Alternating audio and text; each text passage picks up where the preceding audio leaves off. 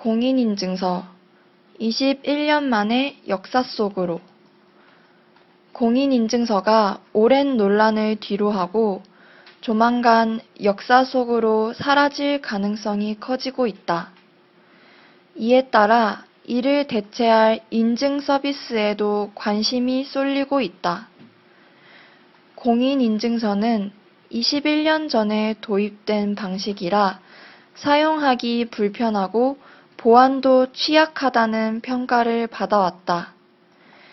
20일 국회에서 열리는 본회의에서 공인인증서 폐지 개정안이 처리되면 여러 업체가 신기술로 만든 전자서명 서비스에 밀릴 가능성이 클 것으로 예상되고 있다. 한유资讯진짜 한지